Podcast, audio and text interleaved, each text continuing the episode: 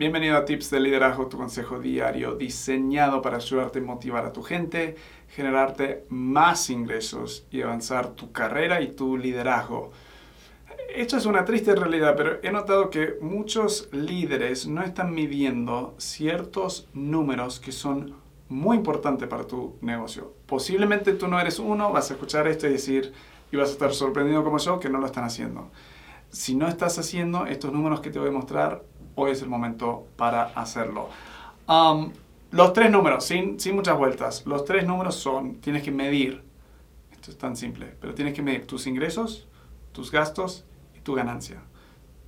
Cada mes tienes que saber cuántos ingresos ingresaron, cuántos gastos tuviste, anotado todos los gastos, y ahí vas a sacar tu ganancia. No sé por qué no lo hacen, creo que es por, todo el caos del día a día, por, por bueno, eh, a veces solo se enfocan en el flujo de caja. Tengo dinero, entonces podemos seguir operando. Y hay más dinero que el mes pasado, y está bien, o se estresan, hay menos dinero y están estresados, entonces se enfocan en otras cosas.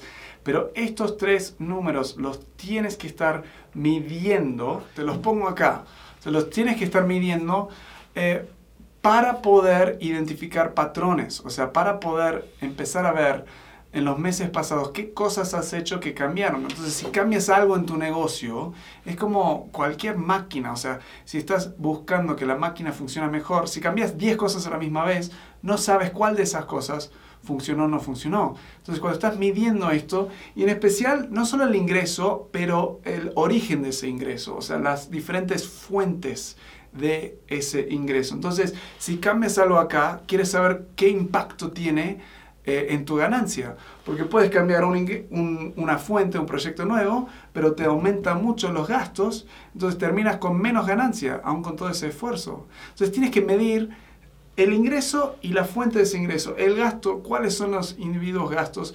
Si bajas un gasto, te, te termina bajando ganancia porque era marketing. Bajas marketing, pero no compra la gente, entonces era un gasto súper importante.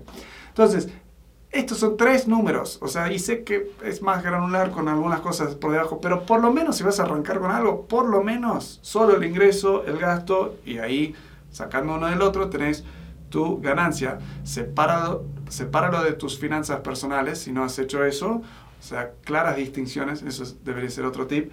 Uh, y cuando continúas, métete en los detalles de dónde vienen esos ingresos y de dónde vienen esos gastos. Vas a poder eh, identificar patrones, como dijimos. Vas a poder planear, sabiendo estos patrones, vas a poder planear mejor el futuro.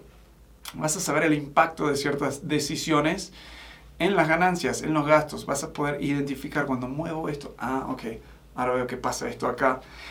Todo esto te permite ser más estratégico te aseguro, si empiezas a hacer esto, el resultado que va a tener a largo plazo es, vas a ganar más dinero, vas a poder ahorrar ciertos gastos, cambiar ciertas cosas, vas a terminar con más dinero en tu bolsillo.